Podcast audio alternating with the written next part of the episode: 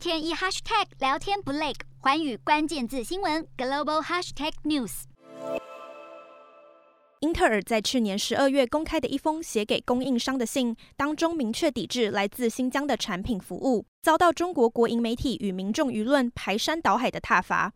几天后，英特尔不得不为此致歉，表示公司只是想遵守美国法律，并非在为新疆人权议题发声。《华尔街日报》十号在英特尔官网检视当初公布的信函，也已经找不到任何提及新疆或中国的文字。如此快速服软的态度，被共和党参议员卢比欧批评，英特尔的怯懦是在经济上仰赖中国的可预见结果。与其屈辱的道歉，企业更应该把供应链移转到不采用奴隶劳动或不实施种族灭绝的国家。然而，中国是英特尔最大的市场。二零二零年，它在中国的营收达到了两百亿美元，占了年度总营收将近三成。